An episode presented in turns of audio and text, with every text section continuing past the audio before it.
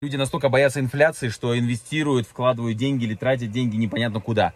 Ну и по факту, чем это все заканчивается? Давайте вот, вот смотрим правде в глаза. Люди, которые боятся инфляции, что делают? Первое, они тратят деньги прямо сейчас на что-то, на новый iPhone, на новую одежду, э, вкладывают непонятно куда, да. Вторая вещь, они инвестируют, инвестируют, несут в пирамиды, несут в сомнительные инструменты. Ну и чем эти игры заканчиваются? Вы теряете деньги. Другими словами, если ты боишься инфляции, ты реально делаешь очень нелогичные поступки со своими деньгами. Ты их сливаешь. Другими словами, инфляция съедает деньги медленнее, чем ты сам. Ты ешь деньги быстрее, чем инфляция. Что делать, соответственно, да? Э, что теперь, не боится инфляции? Или, может быть, кто-то подумает, что, Максим, ты скажешь, инфляции нету?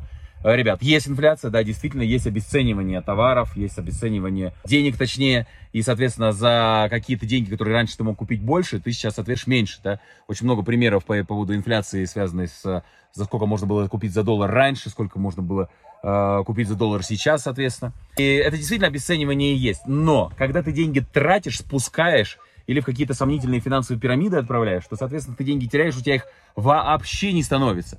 Поэтому в данном случае лучше копить, сберегать деньги, чем поддаваться панике инфляционной и чем бояться инфляции. В общем, ребят, не бойтесь инфляции, потому что вы гораздо быстрее съедаете деньги, чем инфляция. Не позволяйте себе съедать ваши деньги, не позволяйте себе тратить деньги или инвестировать под всякую непонятную историю. Вот, изучайте инфляционные аспекты, изучайте финансовую грамотность, прокачивайте себя таким образом, чтобы вы могли управлять деньгами лучше.